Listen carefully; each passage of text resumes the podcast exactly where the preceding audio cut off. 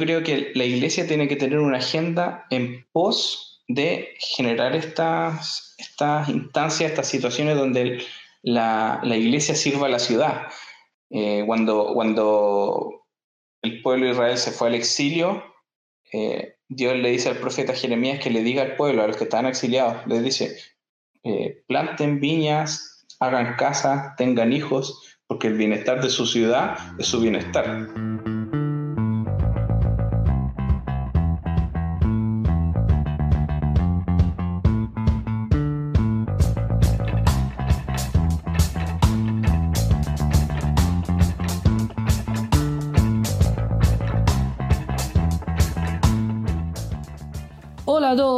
Eh, bienvenidos al nuevo episodio del podcast más nostálgico del mundo. Muchas gracias por sintonizarlo. Eh, ya les aviso de antemano que este capítulo quedó un poquito más largo eh, que lo normal, pero valió mucho la pena porque el episodio rindió bastante, fue un episodio muy interesante. Llamé a Israel Salgado Requena, un pastor cristiano de Chile, para hablar sobre la relación de la iglesia y los movimientos sociales de una, de una forma general. Fue muy interesante la conversación, no concordamos con todo, lo que es bueno, eh, porque pudimos colocar nuestros diversos puntos de vista sobre la mesa y la conversación nos rindió bastante. Así que espero que les guste, eh, espero que se diviertan escuchándolo y espero sus, sus opiniones. Estoy muy feliz porque vi que eh, hay gente de Argentina y de México escuchándome. No sé hasta qué punto realmente le dieron play a los episodios. A lo mejor les gustó la portada y listo y nada más y pasaron de largo. Pero si realmente esas personitas están escuchando el podcast, se los agradezco. Eh, muy bueno saber que está llegando más personas. Eh, y sigamos en contacto, sígueme mandando feedbacks, ha sido muy interesante responderlos. En el episodio de feminismo, por ejemplo, se me acercan algunas personas a preguntarme las recomendaciones de los libros que la Mila dio. si quieren más recomendaciones de, películas, de libros, de lo que sea, síganme en las redes sociales y, y les repito, eh, gracias a un oyente tuvimos la grandiosa idea de crear un grupo en WhatsApp eh, para que podamos estar en contacto. Eh, no es necesario hacer parte, pero si quieres solamente entrar al grupo para dejar un comentario sobre el episodio o algo por el estilo, entra en contacto conmigo, yo te doy el link, entras al grupo y ahí podemos hablar, porque hay más personas ya en el grupo y podemos discutir sobre el episodio. Si quieres profundizar más un tema, algo que no te quedó claro, sería muy bacán. Sigamos haciendo crecer esta comunidad y los dejo con el episodio. ¿Ya? Arrivederci.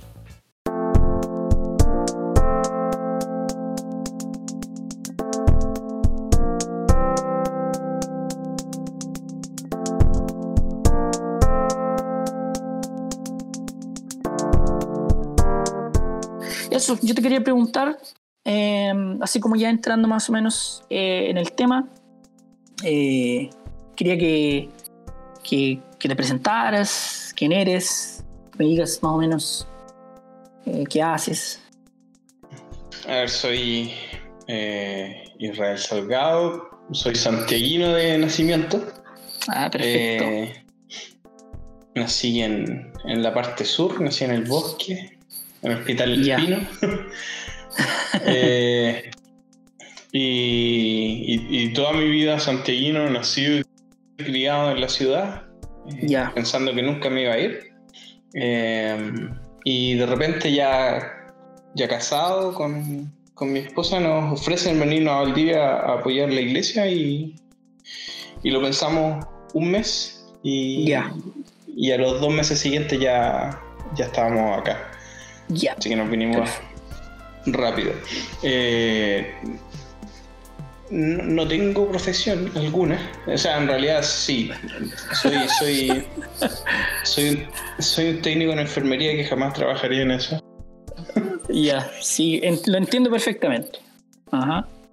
Claro, yo creo que es la típica cosa que le pasa a los, a los estudiantes. se meten por los ramos a la carrera pero jamás piensan en el trabajo que van a hacer después. Y, y a mí me fue muy bien eh, mientras estudiaba, tenía muy buenas notas, pero, pero la, la pega me cargó. no me gustó nada. Entonces al final dije, jamás voy a trabajar en esto. Y después de trabajar en otras cosas, al final he estado trabajando en, en lo que aparezca y, y, no me puedo quejar, no me, no me ha ido mal. No, no tenía que estar eh, teniendo pegas esclavizantes ni nada por el estilo. Claro, claro. Oye, ahí me quedó eh, como una ventana así. Eh, ¿Tú estabas ahí en Santiago y eh, cristiano toda la vida, o así como de cuna, o, eso fue como dándose después? Nací, mi papá trabajaba en el CREAD, que era un centro de rehabilitación, que estaba como, no sé si asociado, no sé si dependía de las asambleas de Dios. Ya. Y, mi papá era pastor en una de esas asambleas. Eh, y, entonces yo siempre me acuerdo de, chico estar yendo a iglesia. No, no, tengo memorias como eh, de, chico sin, sin estar en la iglesia por lo menos un tiempo largo. Ya, como fuera de eso. Ahora, ¿qué tan profundo era eso? Eh, ya eso es otro nivel. No, claro, otra, otra, cosa, otra pregunta, claro, tranquilo, no, sí quería saber más, quería saber más ese, ese background más. Eh, ya, perfecto. sí, dímelo.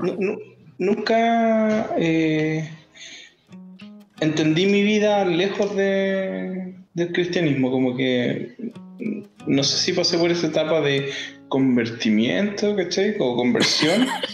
Eh, que, claro. como que el mundo habla y que la gente habla y yo no, la, entiendo.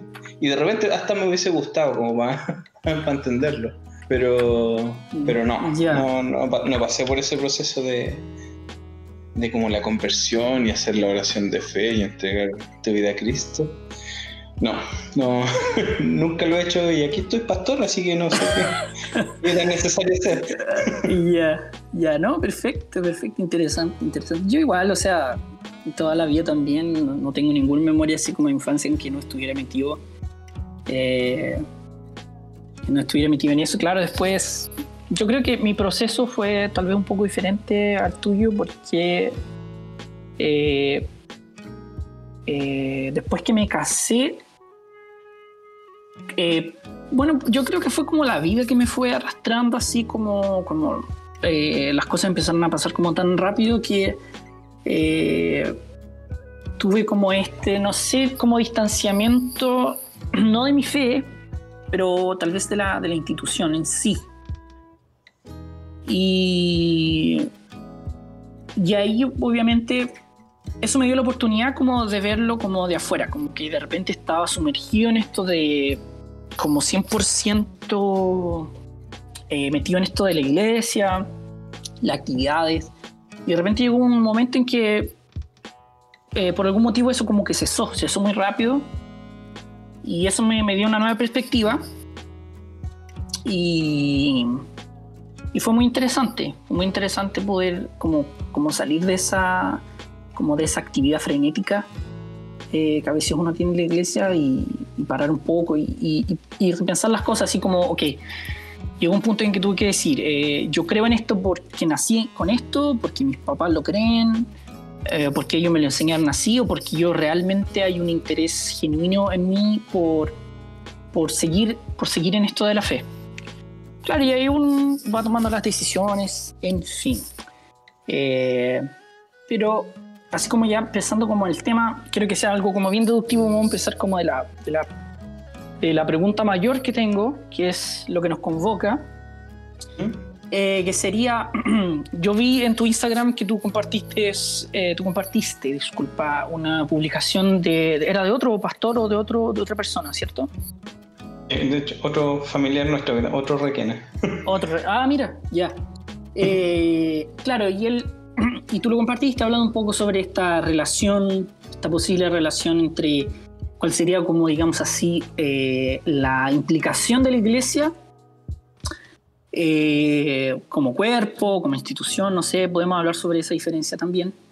Eh, en el contexto social y específicamente en lo que está pasando en Chile, ¿cierto? Sabemos que desde octubre, ¿cierto? Ya que más de 80 días prácticamente, que empezó este estallido social, Eh, empezó con algo, algo pequeño, pero ya tomó grandes proporciones, al punto ya de traer a la mesa este, el asunto de la, del cambio de la constitución, ¿cierto?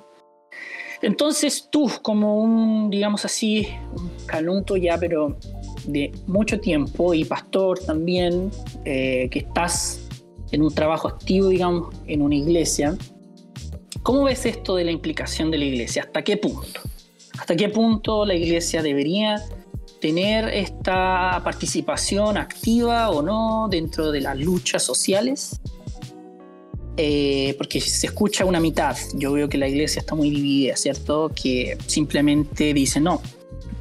El trabajo de la iglesia es orar y la otra dice no, realmente deberíamos hacer algo más. Entonces, ¿cómo la ves tú, Israel? ¿Cuál sería tu, así como grande rasgos? Podemos ir desmenuzando esto, pero así como para empezar la conversación. ¿Cómo la ves tú? A ver, yo creo que la iglesia en sí tiene que estar involucrada en estas cosas.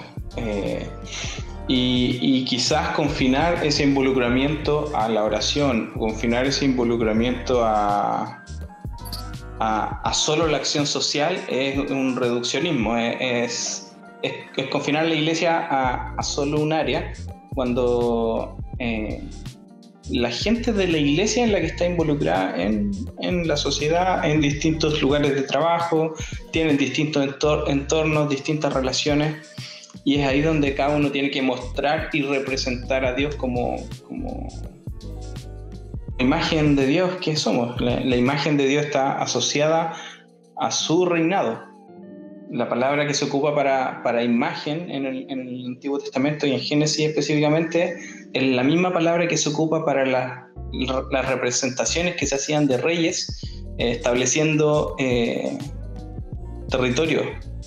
Entonces, cuando cada uno de nosotros como, como, como cristiano está en un lugar, está representando esta imagen de Dios diciendo, esta es la forma que, Dios dice que hay que gobernar y creemos que esta es la forma que habría que hacerlo. Y eso implica orar por nuestros líderes, orar por los que están sufriendo, eh, orar, eh, y a la vez ir en pos del pobre, de esta triada que se, que se nombra harto en el, en el Antiguo Testamento, que son la huérfan, los huérfanos, los pobres y las viudas.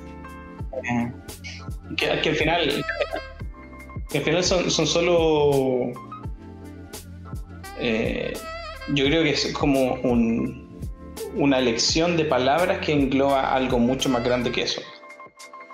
Que al final es gente que está, eh, por distintas situaciones eh, en desventaja viviendo su vida.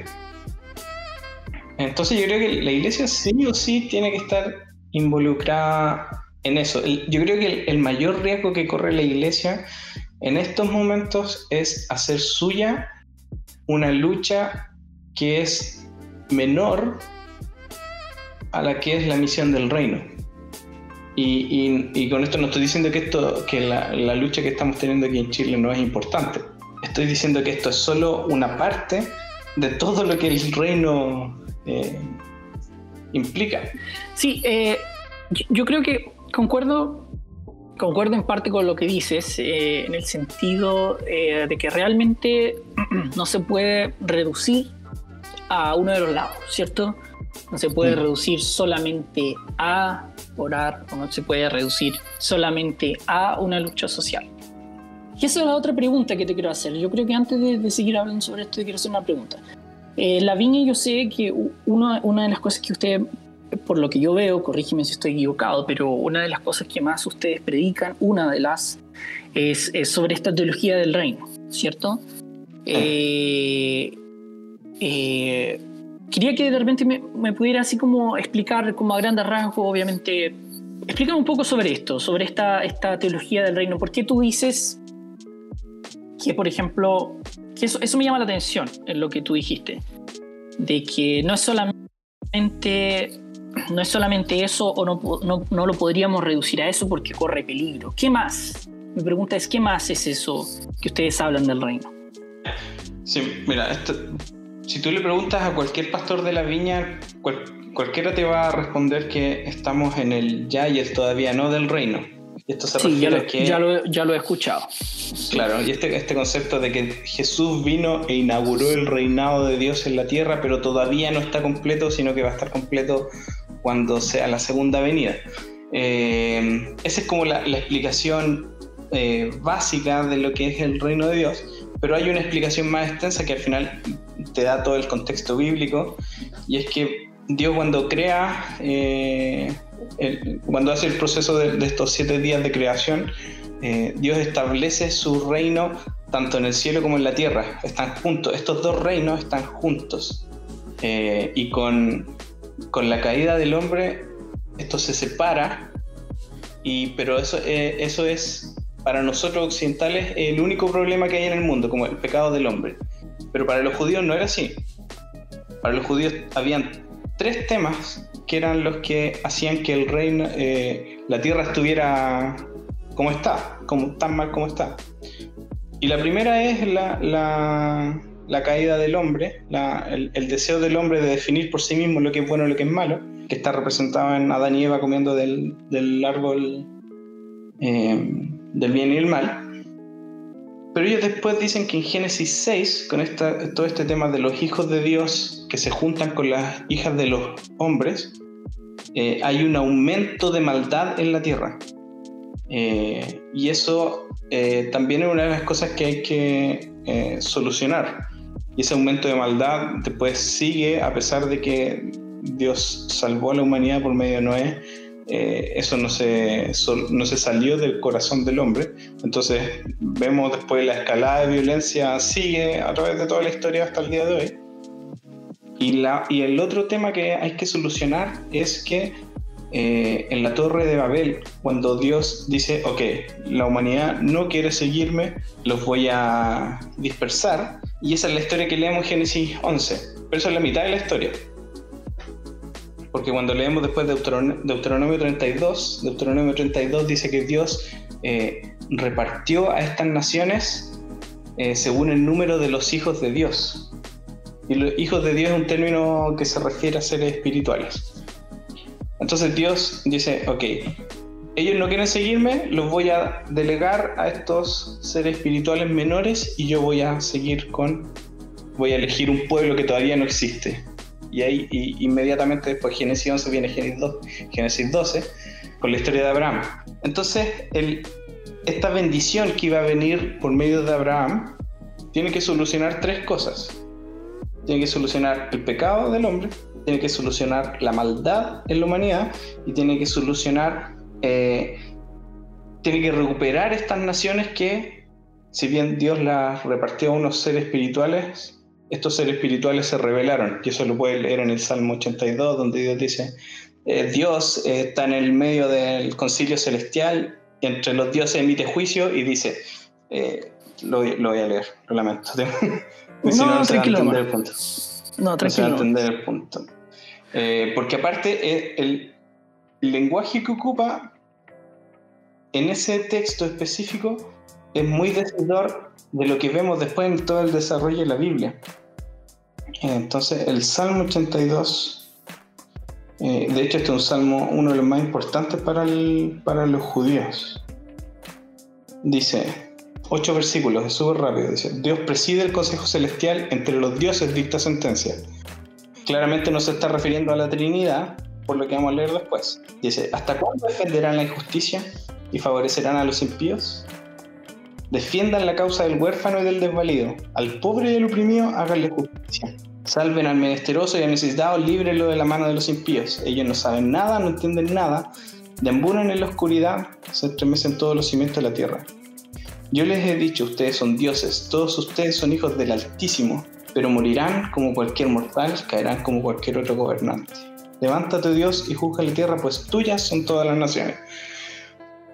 Entonces, este enviado de Dios que iba a venir, que había sido prometido, cuando, eh, cuando le dice a la serpiente que va a venir un descendiente de la mujer y le va a aplastar la cabeza, y, así sucesivamente con todas las, las profecías mesiánicas, cuando Jesús viene, Jesús tiene que arreglar estas tres cosas para restablecer el reinado de Dios aquí en la tierra.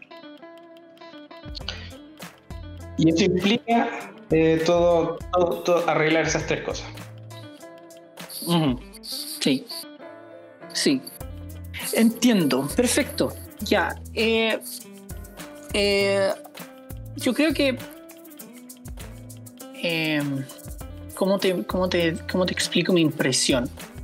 La impresión que tengo cuando, cuando escucho esto, y es algo que yo converso mucho cuando eh, cuando me preguntan un poco sobre la teología de la visión integral, y esto lo, hablo mucho con mi esposa, eh, tengo la impresión de que esto no sé si es como si se alejara un poco como de, de, mi realidad eh, palpable, no sé si decirlo así, y específicamente, por ejemplo, ahora hablando de este, del, problema, del gran problema social que se está viviendo en Chile, donde la palabra injusticia eh, está apareciendo mucho en la boca de todos. Entonces, mi pregunta es, eh, ¿cómo, ¿cómo, la, por ejemplo, hablando de la viña, ya que trajimos el tema de esto de, la teología que la viña tiene sobre el reino, eh, tú ves como pastor que esto es, esta teología es conciliable de alguna forma o se puede aplicar a lo que está pasando en Chile, se puede aplicar como digamos así, como algo que la gente que está en la calle y que nunca tuvo contacto con ninguna iglesia o con ninguna teología de ninguna forma, tú puedas llegar y decirle, mira, esto realmente, esta teología o, lo que nosotros predicamos o lo que nosotros estamos hablando, eh, realmente puede hacer sentido con lo que la gente está luchando. Así como que parece que me falta ese, ese como ese puente donde la iglesia habla con, con la población o con lo que está pasando. No sé si, no sé si, si me entiendes. Lo que pasa es que llegamos hasta Jesús, no. Claro. Pero, pero cuando Jesús eh, lee el texto en la sinagoga y dice que el Espíritu de Dios está sobre mí, por tanto me ungido, es, es calcado, pero es calcado en reversa al Salmo 82. Es calcado. Entonces yo, vengo a liberar a toda esta gente que estaba atada por estos poderes espirituales que, se, que Dios jugó en el Salmo 82.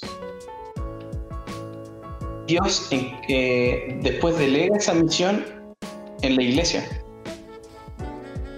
La iglesia, empoderada por el mismo Espíritu Santo, al final sale a reclamar esto. Y ellos mismos empiezan a hacer justicia ellos mismos empiezan a hacer, eh, a preocuparse de las viudas. De hecho, hay todo un episodio acerca de cómo eh, habían hecho más o menos nomás la pega con, con las viudas y, tuvieron que encargar gente para eso. Eh, pero eso significa que lo estaban haciendo y era importante para ellos. las iglesias hicieron una colecta para Jerusalén, que Jerusalén en su momento había mandado plata a otra iglesia gente que estaba sufriendo eh, la reivindicación del valor de la mujer. Entonces tenemos un, montón de cosas que reflejan este recuperar las naciones, pero desde esta vereda, no desde la vereda de, de, como la, la, violencia ni, ni tampoco la guerra política, sino que desde el servicio, desde este siervo que, se, que servía y a la vez sufría. Y, eso implicó a, los pueblos, a, la iglesia sufrir, les, tocó sufrir. les dijeron que iban en contra de la economía de los, de, los pueblos porque se dejaban de vender eh, estatuas de los dioses, etc. Empezaron a, culparlos de un montón de cosas justamente por empezar a hacer, a este trabajo, preocuparse de los pobres. tenía, tenía este componente social, pero que al final tenía un componente mayor atrás que es recuperar las naciones para que el reino de Dios... Eh, ya, perfecto. ¿Y cómo, ¿Y cómo sería para ti entonces así desde, desde tu posición como, como cristiano, como, como pastor de una comunidad? Eh, ¿Cómo sería para ti la participación de la iglesia a través de este servicio que tú me dices aquí? De esta vereda del servicio que tú me apuntaste es lo que está pasando en Chile ahora. ¿Tú crees que se puede colocar en, se puede colocar en práctica? ¿Cómo? Porque, ¿Por qué te pregunto y insisto en la pregunta? Porque eh, yo no vi mucho y eso es lo que me, me incomoda un poco. Eh, incluso, mira, eh, investigué un poco sobre eso y vi con una, una nota del diario de Clinic del 26 de octubre, creo que dos semanas después que empezó todo, o una semana, unos días después, eh, donde hubo sí un, grupo de cristianos que fueron a, manifestarse, creo que fue como en la primera marcha masiva que hubo. Eh, y eran diferentes denominaciones, gran parte, gran parte era católico, pero habían anglicanos, habían, creo que habían eh, ramas de los evangélicos, pero ellos hace notar que es una minoría. Es como algo, es como muy pequeño y todos apuntan, porque entrevistaron como a tres o cuatro o cinco personas, todos apuntan que en sus iglesias todos estaban muy divididos. Así como una, esto como que fue un divisor de aguas, como la parte de la iglesia que dice, no, sí, tenemos que ir a la calle y tenemos que mostrar que estamos con el pueblo, que la iglesia está con el pueblo, etcétera, y la otra parte que dice, no, no, el, lugar de la iglesia es eh, orar. Y lo que tú me dices, esto del servicio, parece que mezcla como, como las dos cosas, pero no lo veo así como hasta qué punto eh, se podría colocar en práctica con lo que está pasando en Chile. Sí, a ver, yo creo que más que la iglesia reaccionar, yo creo que la iglesia debería tener esto como base de su funcionamiento. Eh, el, servicio, dice esto. El servicio, claro, el, servicio no, es, es, parte de lo que tiene que hacer la iglesia. Y cada iglesia lo hace también acorde a, su, a sus capacidades también. No le voy a exigir a una iglesia de 15 personas que, tenga una fundación que esté que tenga entrega de comida diaria. Eh, entonces, también, también eh, creo que la iglesia tiene que tener una agenda en pos de generar estas, estas instancias, estas situaciones donde la, iglesia sirva a la ciudad. Eh, cuando, cuando el pueblo de Israel se fue al exilio, eh, Dios le dice al profeta Jeremías que le diga al pueblo, a los que están exiliados, les dice, eh, planten viñas, hagan casas, tengan hijos, porque el bienestar de su ciudad es su bienestar. Eh, y eso implica para, para nosotros, para todos. Eh, entonces, yo, creo que la, iglesia tiene que ser estratégica en saber responder a necesidades específicas, porque la iglesia no va a responder a todo, la iglesia no va a arreglar la constitución. No, eh, obvio.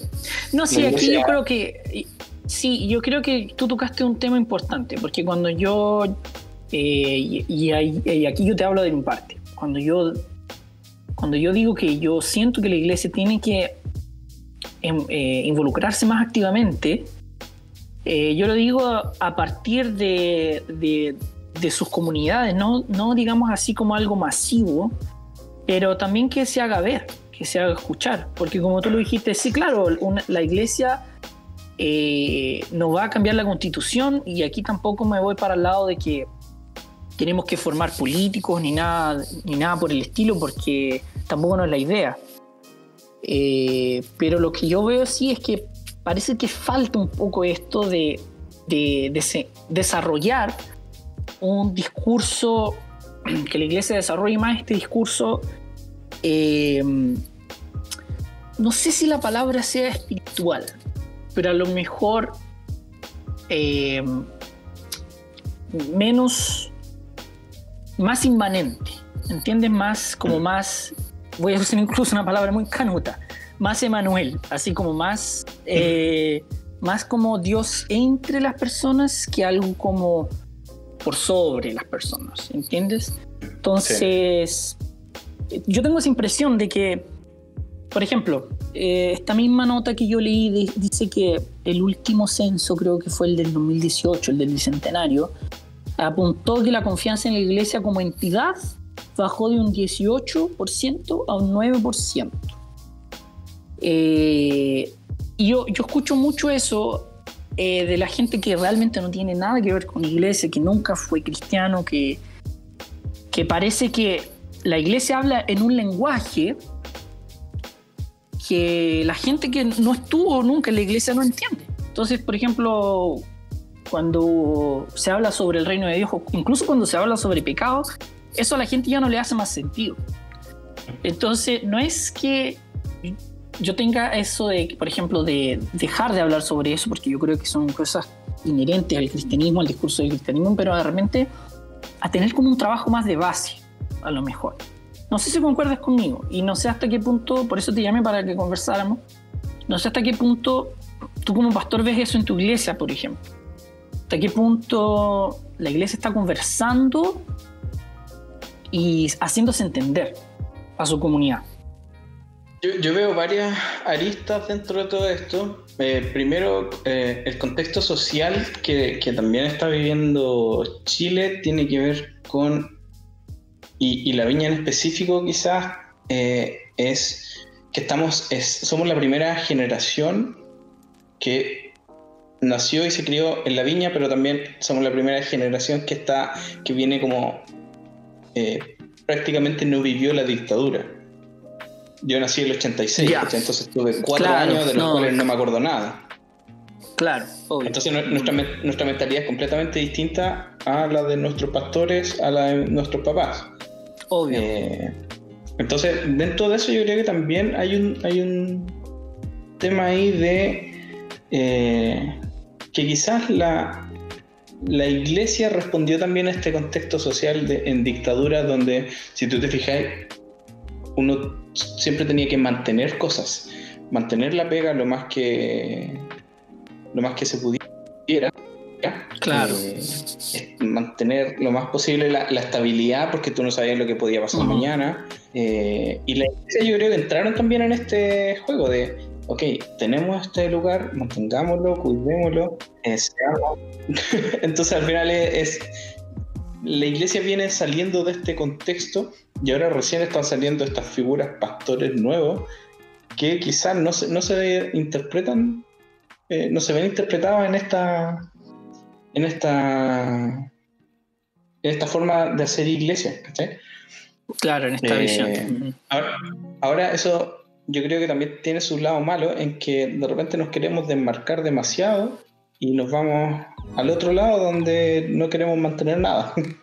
Eh, entonces que, que, todo cambie y queremos que vernos distintos. Y queremos que la iglesia ya no sea lo que fue, ¿cachai? Ya no sea lo que fue durante todo este tiempo, ahora la iglesia es otra cosa. Y empezamos a adornar la iglesia eh, y la transformamos en algo distinto y no sé qué tan. En realidad no sé qué tan distinto, solamente le pusimos un, maquillaje bonito. Y dentro de todo eso, el, otro día pensaba, y, lo hablé con, mi equipo de iglesia, cuando definimos la visión de nuestra iglesia, dijimos, ¿sabéis qué? Nosotros somos una iglesia. Y en, este tiempo de las fake news, en este tiempo de, de, aparentar, en este tiempo de la posverdad, nosotros no, vamos a decir lo que somos. Y somos una iglesia y nosotros predicamos al Cristo resucitado no somos una familia, no somos una comunidad. Y, están, y lo bonito es que están en todo su derecho de hacerlo. Y Ahora podemos, hacerlo, claro. ¿Cómo? Ahora podemos hacerlo porque justamente estamos nosotros interpretando, eh, haciendo la interpretación de lo que, lo que hemos llegado a pensar. Entonces, dentro de este, de este contexto de, de ser lo que realmente somos, yo creo que la iglesia en ese contexto eh, social tiene que ser capaz de decir, sabéis que estos somos, estos somos y estas, estas son nuestras nuestras tareas, por decirlo así. Eh, y eso implica que la iglesia reinterprete también su funcionamiento en pos a su nueva realidad. Y su funcionamiento ahora tiene que ver con muchos profesionales, gente que antes no, había sido profesional y que ahora son, eh, y que están entendiendo que, ¿sabéis qué? Quizás estudié esto también para servir a Dios, y, podemos empezar a ver este despliegue específico de profesiones en lugares eh, de necesidad eh, o, en lugares donde es necesario, por ejemplo, no, sé, atención médica a bajo costo. No sé si, estoy dando sí, ejemplo, ¿no? Sí, eh, digamos así, popular, atendimiento popular a bajo costo, claro. Claro, pero eh, eh, veo que ahora se, está dando esta... Ya, perfecto. dinámica y, y, todas las iglesias tienden a esta, esta dinámica de que tenemos la iglesia, pero también tenemos esta fundación, ¿cachai? Y yo creo que es, el esfuerzo que está haciendo la iglesia por ser relevante. Eh, yo, creo que también algo que tenemos que repensar y, darle como otra vuelta más, porque ya bien, tenemos estas fundaciones, pero ¿de qué otra forma?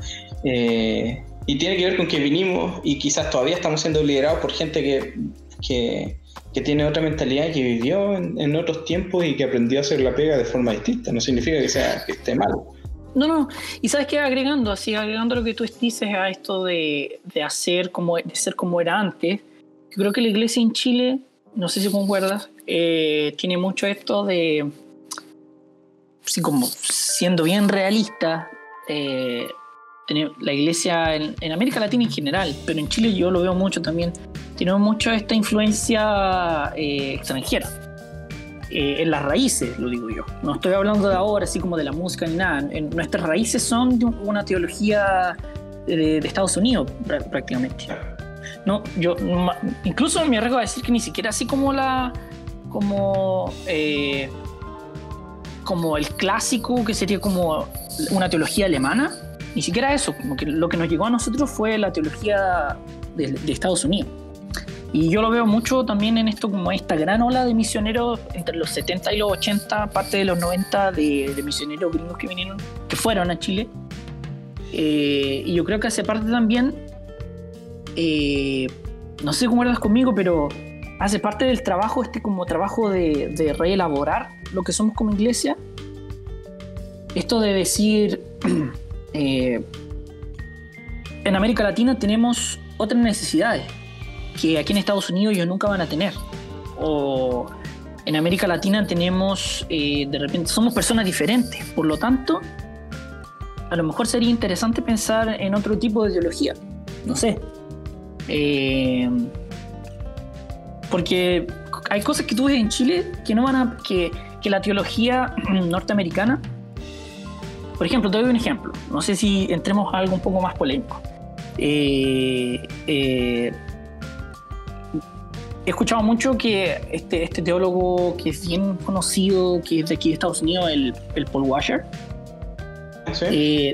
por ejemplo, él dice, él dice cosas que, por ejemplo, en Brasil o en Chile, digo Brasil porque fue, un, país con, el cual tengo familiaridad, que yo creo que a nosotros como latinos no nos hace tanto sentido cuanto si él estuviera cuando un norteamericano escucha una predicación del Paul Watch, ¿entiendes? Eh, entonces, a eso voy. Yo creo que hay eh, ciertos elementos, son, son pequeños detalles, incluso en nuestra propia orden de culto, así como eh, nuestra propia liturgia, ¿cierto? Nuestra propia liturgia.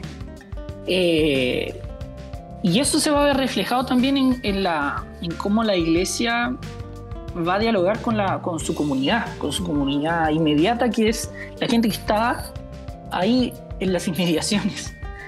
Entonces, eh, es muy bueno saber que de alguna forma tu percepción de que realmente la iglesia está está intentando como reelaborar esto.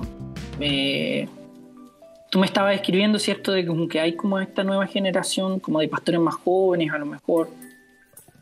Y, es muy interesante también lo que dices, que también hay que pensar en la gente que, que estaba de antes y que también a lo mejor cambios radicales sean, eh, no sean tan bien recibidos, entonces hay que pensar en esa parte también, ¿cierto?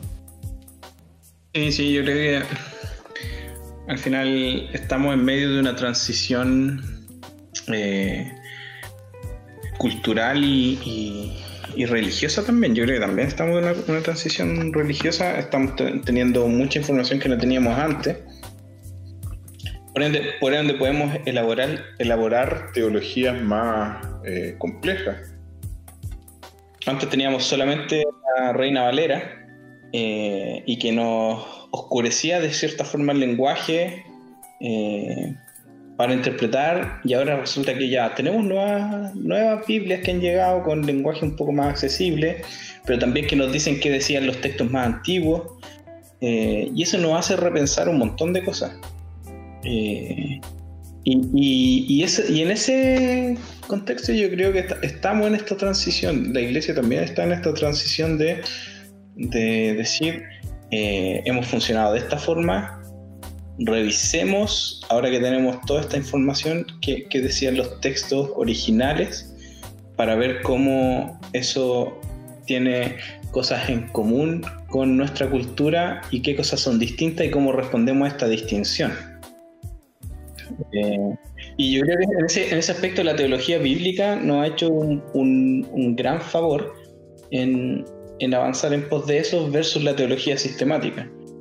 Eh, que trataba temas, pero los trataba desde esta, desde muchas ideas ya predeterminadas. Claro, ya predeterminadas, claro, de una, de, una, de una perspectiva, claro.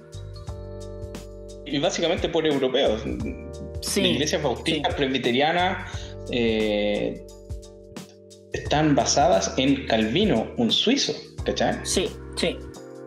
Y no en un judío cuando entendemos que la Biblia es un libro judío, implica que estamos ya, desde ya, en, una conversación intercultural, intercultural sí. que nos obliga a repensar nuestras ideas preconcebidas y eso al final nos hace, aunque yo creo que esto también es muy millennial, esto de eh, el, el de construir, ¿cachai? claro, no, sí, no, obvio, es igual, es igual lo encuentro que a veces exageran con esto de la de, construcción. Tiene sus, tiene sus límites, obvio. Pero mira, hablando de este, agarrando este gancho, eh, se hablaba mucho de esta cosa de, la autoridad. Yo he escuchado mucha, eh, muchos cristianos hablando, por ejemplo, sumándose a esto como de la campaña para, para Chile, que tiene un lado político. Eh, no es como incento de lado político, pero como estaban hablando de paz, ok, los cristianos creen en la paz, entonces vamos a apoyar esta causa.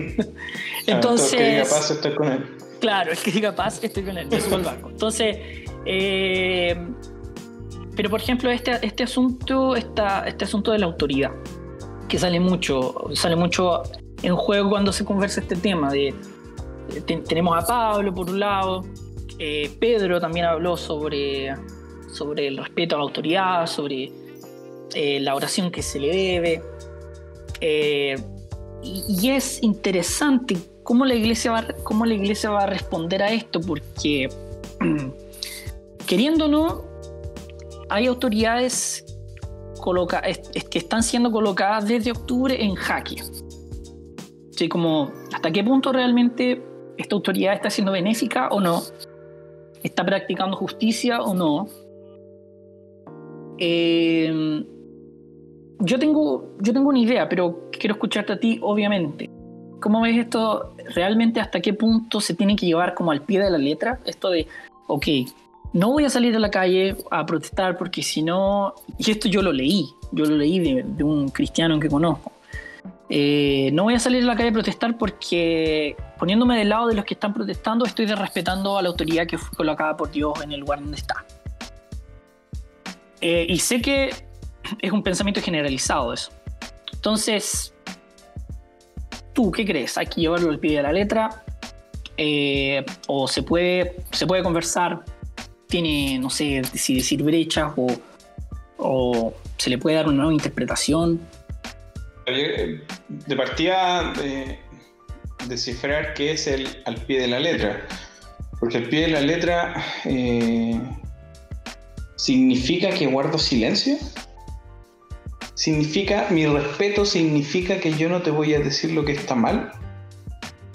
Eh, entonces, hasta, claro, ¿qué, entiendo por respeto? Mi respeto es solamente guardar silencio y verte caer. ¿realmente te estoy respetando si mi meta es verte caer y, ver cómo te está yendo al hoyo y nadie te está tendiendo una mano? Eh, entonces, claro, yo, creo que en este caso social las protestas tienen esta función. Eh, las protestas son como el dolor en el cuerpo, te llaman la atención a, algo específico. Eh, claro, y es, imponerse, ¿cierto? Es criticar eh,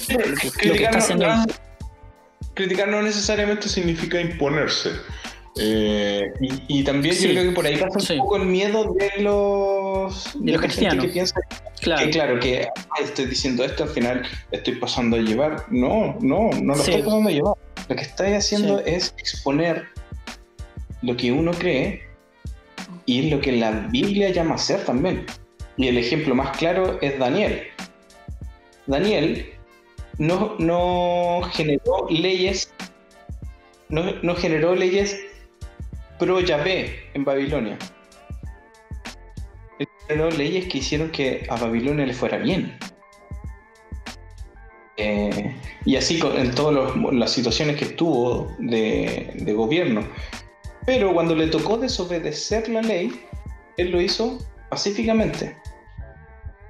Y aceptó las consecuencias de desobedecer esa ley que iba en contra de Dios. Eh, pero él, dice, hay un solo Dios y tú le vas a responder a él. Eh, y por eso mismo después lo, echan al foso de los leones. Eh, entonces, en todo este contexto vemos que la iglesia está llamada a hacer una crítica profética. ¿Y a qué me refiero con crítica profética? No estoy hablando desde estas cosas así como apostólico, de este movimiento apostólico profético. La profecía es hablar, hablar en nombre de Dios. Y hablar en nombre de Dios eh, diciendo lo que Dios piensa al respecto. Eh, y, de cierta forma esta era la, función que cumplían los profetas. Los, profetas. eran guardianes, eran perros guardianes de la ley. Eh, y ellos decían, oye, esto se hace así porque esto, esto es lo que nos diferencia a nosotros de otro pueblo, porque nosotros vivimos de esta forma. Y esta forma es eh, seductora para los otros pueblos cuando la vivimos al 100%. Ese era el propósito de la ley. Que los pueblos vieran a Israel y dijeran, oye, yo quiero ser como ese pueblo. ¿Qué será el Dios de ese pueblo? Eh, entonces, cuando, cuando nosotros eh, pensamos en, en, lo que está pasando en, el gobierno, tenemos que ser los primeros en decir lo que está mal, pero también tenemos que ser los primeros en expresarlo de una forma que lleve, que seduzca el cambio, No, no que seduzca la reacción. Y, en ese aspecto yo creo que, a ver, las marchas empiezan bien y terminan mal. Eh, y, en ese sentido, al final, ya, yo no creo que no haya nada malo en estar en una marcha. Nosotros mismos tuvimos las marchas. Sí. Eh, no, y sabes que yo no te digo así como que la iglesia o alguna persona, algún cristiano tiene que ir a la marcha, agarrar una piedra y tirar piedras, porque yo, como, como Pablo, que era como cristiano, como Pablo, no lo haría porque no me da, si, soy cobarde a ese punto. Eh, porque así, o sea, yo no, por ejemplo, yo no podría estar en la primera línea porque soy, soy, muy gallina para esas cosas. Me da mucho, me da mucha julepe. Eh, Así, obviamente ahí es otra discusión, el asunto de la violencia, justificable o no, no sé. Yo no te digo eso, así como que... cuando, igual van a, en la interpretación de la gente van atados, sí o sí. Porque al final es lo, que te muestran también, pues, la, marcha tiene, tiene este trasfondo atrás de que sabéis que en realidad estamos descontentos con cómo están viviendo nuestros adultos mayores, ¿cachai? Claro. Pero termina pedazo. Entonces al final la gente recibe este pack de información de que la manifestación es igual a piedrazo, ¿cachai? Eh, entonces desde ahí algunos cristianos pueden reaccionar y decir, ¿sabéis qué? Eso es faltar el respeto a la, autoridad. La autoridad, claro. presidente, claro. Entonces... ¿Y sabes que yo, sí, y yo veo mucho en el Antiguo Testamento esto de que, por ejemplo, cuando el pueblo de Israel le pedía un, le pedía un rey, le pedía una autoridad, eh, él le decía, pero oye, y Dios le respondía así, caré palo, eh, pero esto no es una buena idea, que ustedes me piden un rey porque eh, este rey los va, los va a explorar, está, creo, creo que está en Samuel, si no me engaño, creo. Cuando, le piden, le dice este rey les va a quitar sus mujeres. les va a quitar, sus mujeres. Entonces, eh, y ahí, claro, después entra Pablo diciendo, pero igual yo, yo entiendo que hay un contexto ahí. Hace tiempo leí un libro que ha hablado sobre eso. Eh, pero, pero después, por ejemplo, vemos a la, iglesia primitiva en Hechos, así como que siempre como yendo como en un camino inverso a lo que estaba establecido. Entonces, como no es llegar y decir, no, no voy a hacerlo porque es como igual es como un reduccionismo medio barato, así como decir, no, en la Biblia está escrito que, que tengo que respetar la autoridad, entonces no voy a hacer nada, me voy a quedar de brazos cruzados y voy a orar solamente. Claro, es crear una falsa dicotomía que, claro, incluso, incluso, claro, incluso es como quitarle el, el, propio valor a la oración, porque la oración la oración es solamente así como eh, como una, herramienta de bargaña, así como voy a orar para que pase algo, ¿entiendes? En fin, sí. Sí, yo veo esto, yo veo mucho este movimiento de la como movimiento en contra, así de como un movimiento en la contramano o al revés, por ejemplo, de la iglesia primitiva en general, si el gobierno estaba diciendo esto, eh, un ejemplo claro, Navidad, Navidad está ahí así como eh, eh, se adoraba al rey sol y los cristianos usaron la propia fecha como para para poner su, para poner su celebración ahí también. Entonces, como que siempre el gobierno diciendo algo, y yo lo veo en Jesús también, no sé si, si tú lo ves, pero yo lo veo muy claro. Así como su trabajo fue muy así, los cristianos les gusta usar mucho este versículo de eh, cuando él va al templo y le preguntan lo, si ellos tienen que pagar impuestos. Y, y, él dice, bueno, denle al César lo que es del César, lo que es de Dios. Solamente que la moneda estaba la cara del César, entonces es como que si él hubiera dicho, mira, esto, aquí no está la cara del César, entonces dénselo al César, si es del César. Como que fue incluso medio, irónico lo que dijo. Entonces siempre veo como ese movimiento, eh, como de un movimiento como de resistencia igual. Yo creo que falta como, como ver esas, esos detalles eh, que están presentes ahí en la forma en cómo, Jesús hizo su ministerio, en el Antiguo Testamento incluso también. Y yo, creo que también hay una contraparte ahí que también se ha visto y quizás mete menos ruido, le mete más ruido a los pastores en realidad, eh, que es la gente que está en el otro extremo. Ya. Y es la gente que dice, eh, no, tenemos que ir a la marcha y, yo conozco gente de la, de la misma iglesia que le ha, le ha tirado piedra a los carabineros. ya. Entonces, eh, también está otro lado y, y, tú veis Instagram lleno, lleno de insultos a Piñera. Eh, mm. y, por más que yo pueda empatizar con los insultos, eh, no, se, no se me puede olvidar tampoco que... Claro, incluso, incluso hasta todas estas personas que, cometen la injusticia también son pobres en espíritu, ¿cachai? Sí, yo reconozco que a veces es difícil hacer ese trabajo de empatía, pero que obvio, sí, hay una, hay una persona ahí, por más que uno no le, no le caiga bien, pero sí, hay una persona. Y más que una persona, hay una imagen de Dios y hay una persona que Dios ama profundamente. Entonces, cuando tú te, te ponías a pensar que Dios ama profundamente a Piñera, Difícil. es una patada en la guata.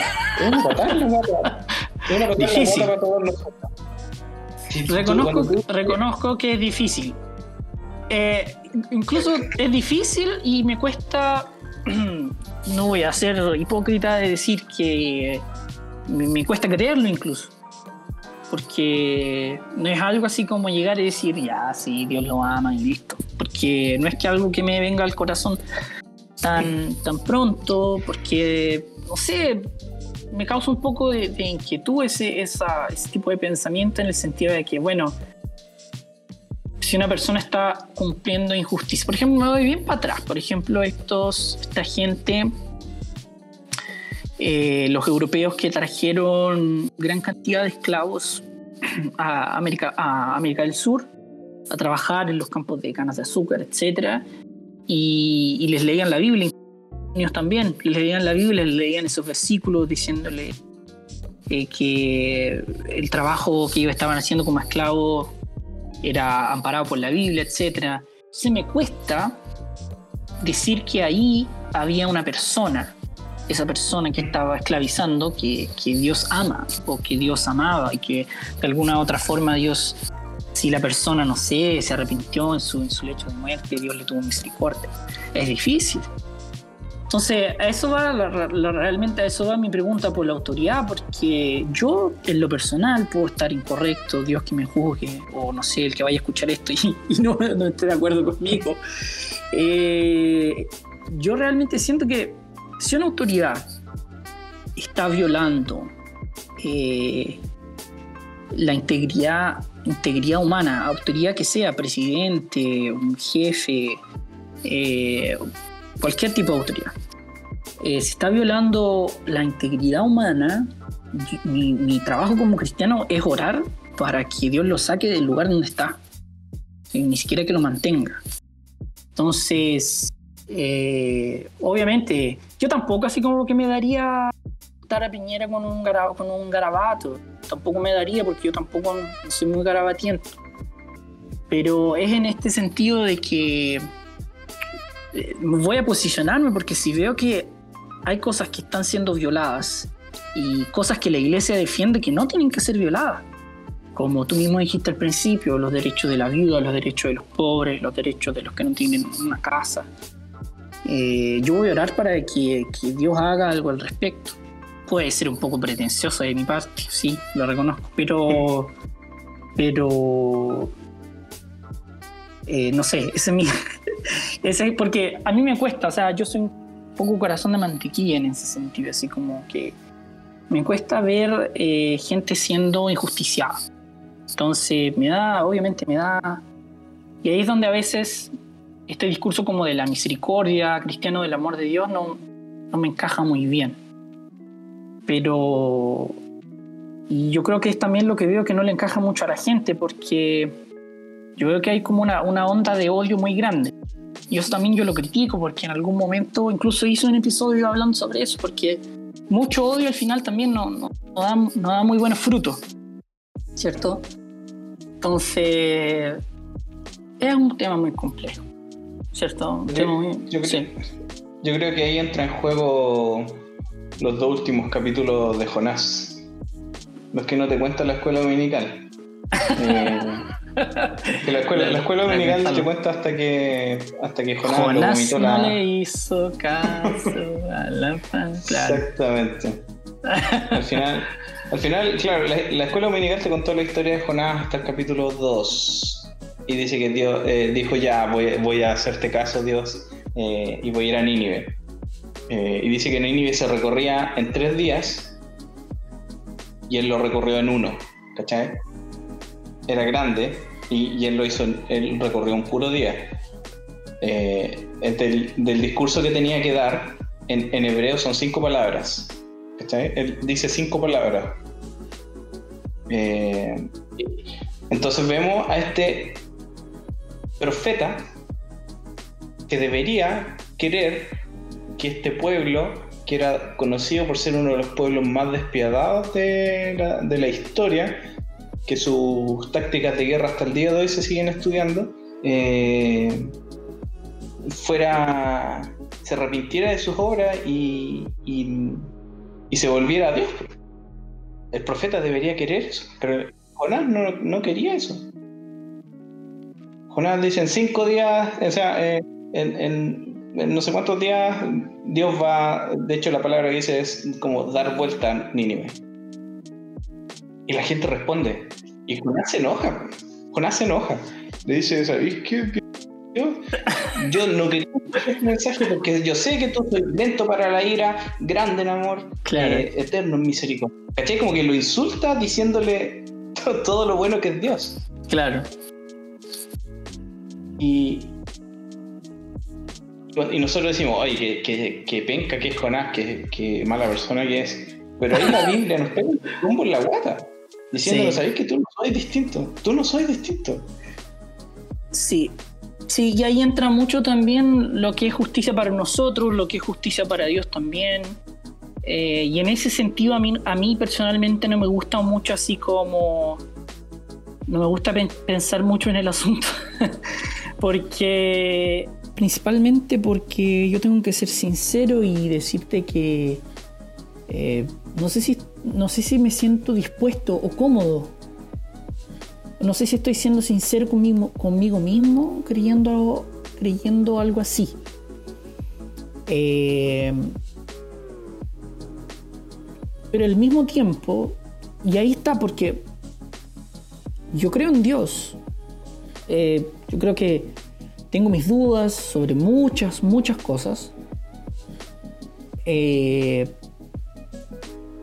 pero al mismo tiempo entiendo que si yo realmente no siento que estoy creyendo en algo, genuinamente, simplemente eh, tengo que dudarlo y no hay ningún problema en eso, ¿cierto? Y ahí, y al mismo tiempo también entiendo que mi senso de justicia eh, es tan imperfecto. Yo puedo pensar en mil y unas formas de traerle justicia a la gente. Por ejemplo, a todas estas personas que, que, perdieron, sus, que perdieron su visión en, las protestas. Eh, sí hizo justicia en parte eh, con, la, con el proceso Chadwick, eh, pero no va a ser suficiente. Ahí está, ahí está lo que, o sea, nunca, nunca será suficiente. El senso de justicia del hombre no es insaciable.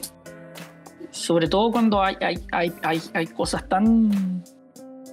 Y yo creo que ahí es donde debería estar la iglesia, ¿cachai? Es, ahí, es, es, yo creo que ahí es donde viene como el brazo que nosotros tenemos que extender, así como, ¿qué está haciendo, por ejemplo, la iglesia en relación a esta gente que perdió su visión? Yo creo que ahí, por ejemplo, podría haber un buen nexo, no sé, pienso yo. Eh, porque tampoco, o sea, yo puedo decir, perderme en este discurso de que, ok, mi, mi justicia humana es imperfecta y quedarme ahí y no hacer nada. Pero, pero yo creo que la iglesia puede ser sí un instrumento de justicia eh, entendiendo de que va a ser limitada, obviamente, pero algo se, pero algo se puede hacer. También que no va a ser civil, porque la justicia que, nosotros proclamamos tiene que ver con otros valores. Claro, pero, pero ¿qué está? Es que la, justicia civil, la, justicia civil, es, retributiva, ¿cachai? Claro, tú si esto mal, va, te va a pasar esto mal. Si tú haces esto bueno, sí. claro. Entonces, eh, nosotros tenemos todo el libro de Job para darnos cuenta de que la justicia de Dios claramente no es retributiva. Claramente. Entonces, y, Dios mismo le dice así como, oye, ¿sabéis qué?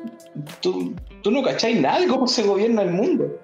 Si te tocara poner a uno de tus hijos, lo eliminaría. Entonces, eh, yo creo que también en ese, en ese aspecto tenemos que tener claro este concepto de justicia y rectitud, que, de los bíblicos Sí, ahora, pero tú, por ejemplo, ya, ok, la, justicia de Dios no es retributiva, pero tú no ves, por ejemplo, de que yo creo que el, ser humano necesita como. Necesita. Necesita como una justicia simbólica, digamos así. Necesita sentirse. Eh, porque, por ejemplo, yo no tengo la guata, y, no tengo, y no lo voy a hacer porque no, no, no, no, no, le, no, le, no sentido. Ahí es donde una de estas personas, no sé, visitarla en el hospital y a estas personas, por ejemplo, que perdieron, que perdieron la visión y decirle, no, oye, mira, Dios te va a hacer justicia.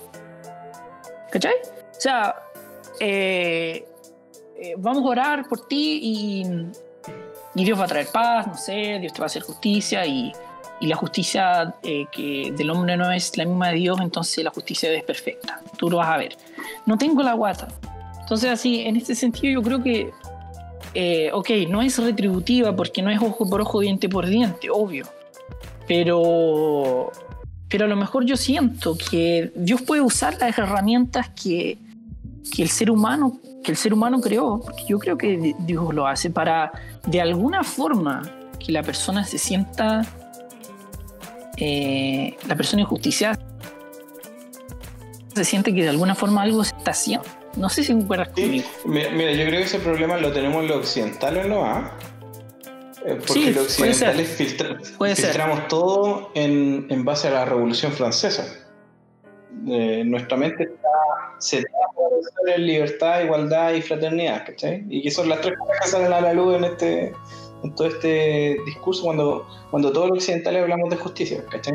La igualdad entre la ley, eh, este compañerismo y, nuestro derecho de, libertad. ¿cachai? Quizás para el occidental es distinto, para el occidental, o sea, para el, perdón, para el oriental, eh, oriental, lo más raro de todo el cristianismo es que Dios se haya hecho hombre, ¿cachai? Para nosotros lo más raro del cristianismo es que eh, cómo existe Dios. Entonces, claro, de esta... son, son dos como visiones diferentes.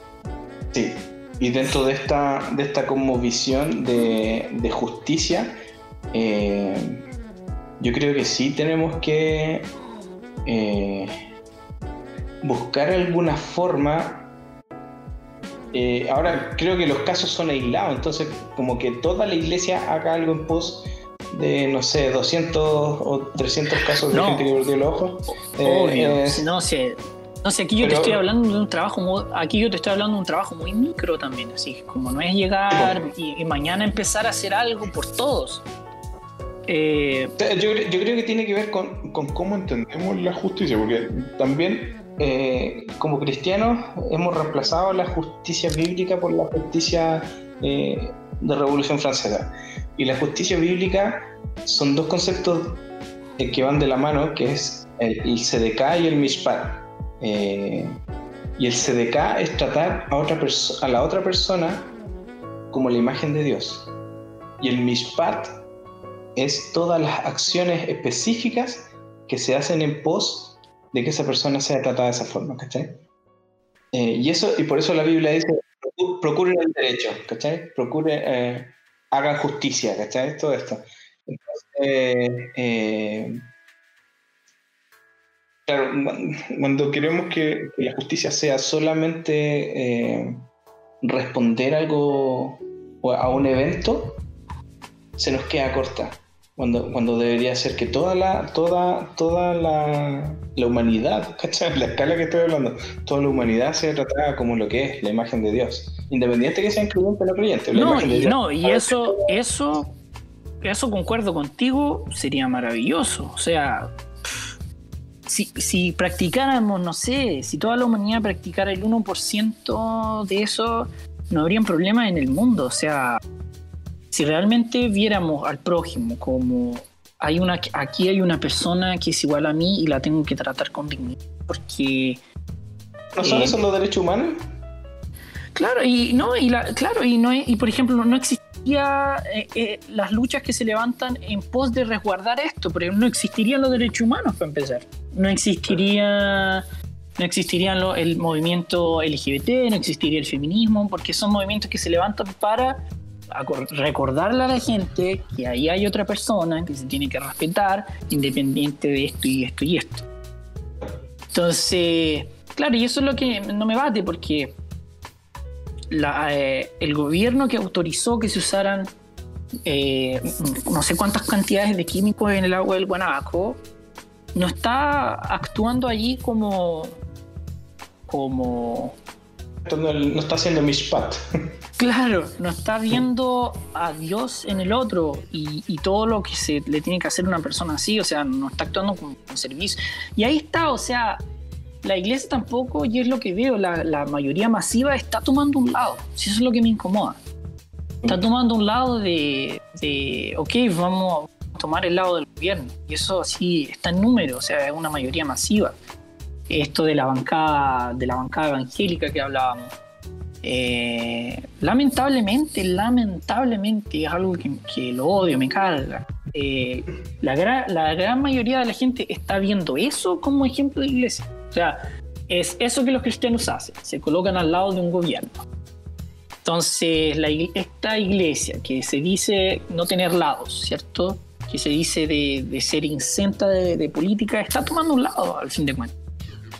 Y tampoco no es un lado que se, que tenga que tomar. Yo creo que, como estábamos hablando hasta ahora, lo que tú decías, yo dije el lado de, del, lo, del que está siendo injusticiado, el lado del que está siendo maltratado. Eh, en fin. Oye, eh, tú tienes un, podcast también, ¿cierto? Sí, sí, lo empecé hace poquito. Ya. Eh, promociona, Promocionalo ahí para nosotros, dinos de qué se trata, para ya ir, ya concluyendo. A principios de diciembre estuve en Estados Unidos, en Portland, en un curso con The Bible Project.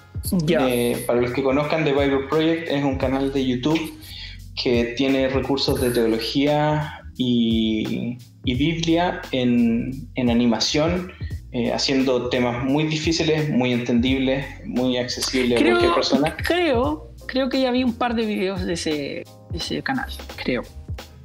Sí. Sí, son. Eh, para mí debe ser por lejos lo mejor que hay en teología bíblica para el usuario ah, común. ¿Sabes qué, Israel? Mi esposa parece que estaba. Eh, que estaba escuchando eso. Porque eso está en, la aplicación de la Biblia, esa que es como la más conocida, ¿cierto? Sí, tiene una alianza con YouVersion y ellos dejan los videos ahí. Entonces son súper claritos, son. son al final están para ayudar a la gente que está metiéndose en esto de, empezar a leer la Biblia y la teología bíblica.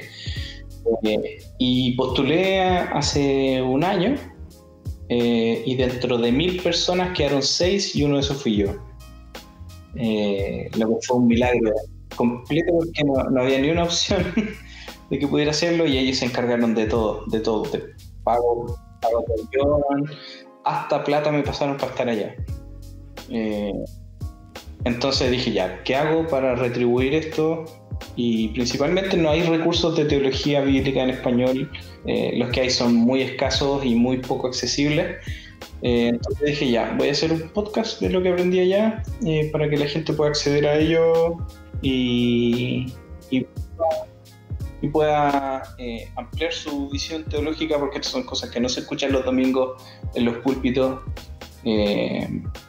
y, nos metimos, eh, tratamos de meternos en la piel de un judío del, siglo menos 2000 eh, para, entender cómo ellos veían la cómo funciona el universo y el relato del Génesis. Maravilloso.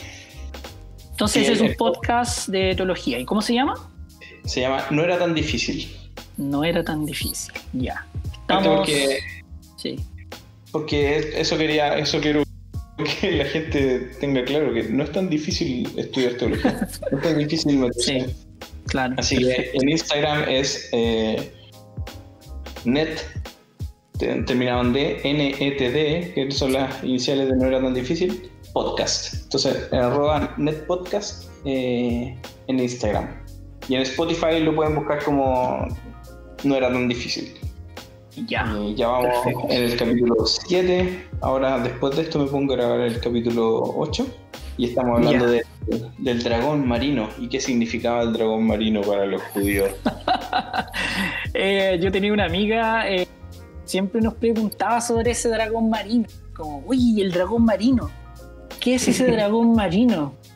Y nos daba risa porque siempre como que no, no le entraba. Y sí, no es algo así como... Ajá que temas que me interesen como demasiado. Me daba tanta risa que le llamaba tanto la atención el, dragón marino que aparece en la Biblia. Perfecto. Ya, entonces, ¿están todos invitados para escuchar el podcast del Israel? ¿Lo grabas con alguien más o solo tú? Las preguntas y respuestas lo hago con mi esposita. Ya. Eh, su, nombre, ¿Su nombre es? Patricia Jiménez. Patricia, perfecto. Sí. Sí, ella es mi. Entonces, todos invitados, todos invitados a escuchar el podcast. No era tan difícil de Israel y Patricia. Eh, algo que están en Spotify, ¿cierto? Está en Spotify y no necesitas premium para escucharlos, porque cuando no tienes premium, buscas el podcast y te lo reproduce al tiro. Ah, mira, qué bueno, saber. no, qué bueno saber. No necesitas eh, premium. Igual está en, en, Anchor, la página de Anchor, está en eh, Google Podcast también, pero son plataformas que menos usan. Sí, yo uso, yo uso el Anchor. Yo, uso el Anchor como host, la verdad. El mejor. el mejor gratuito, sí.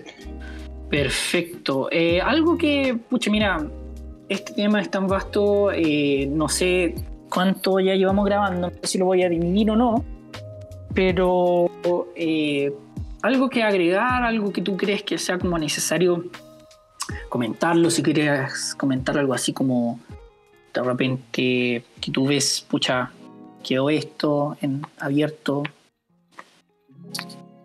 O tendría que recordar la conversación entera. Eh, sí, yo, creo que, pucha, de repente la explicación de la teología del reino siempre queda corta. Obvio. Eh, eh, y para eso podría recomendar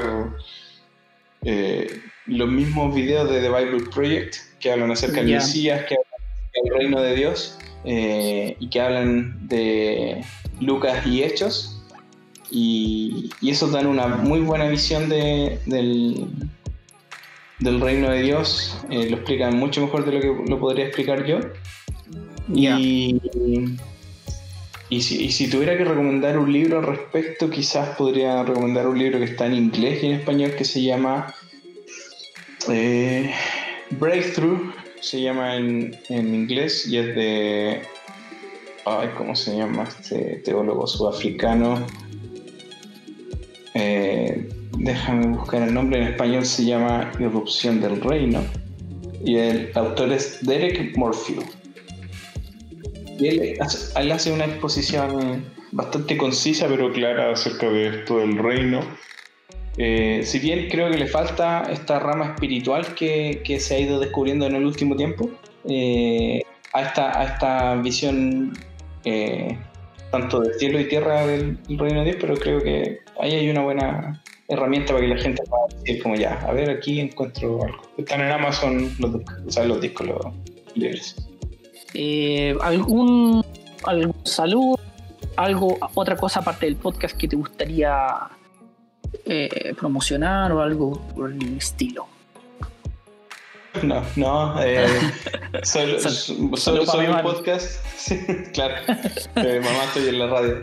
Eh, no, gracias, gracias por la invitación, gracias por considerarme, de verdad me, me, hace sentir muy humilde porque en realidad, ¿quién, soy yo para hablar? No, pero por supuesto, por supuesto. Pero no, gracias por la, por la oportunidad y la confianza, porque al final uno se arriesga también a que el otro diga cualquier lecera y uno tiene que estar después corrigiendo. Así que... No, pero tranquilo, tranquilo. Eh, fue realmente muy bueno. Te agradezco a ti, Israel, por haber aceptado la invitación. Y también agradezco a todos los que están escuchando hasta ahora. Sé que nos pasamos un poco el tiempo, pero valió la pena porque la conversación fue muy buena. Gracias nuevamente y con esto ya estamos finalizando el capítulo eh, del podcast más nostálgico del mundo. Nos vemos la próxima semana y los dejo ahí con mi querido Jorgito González. Adiós.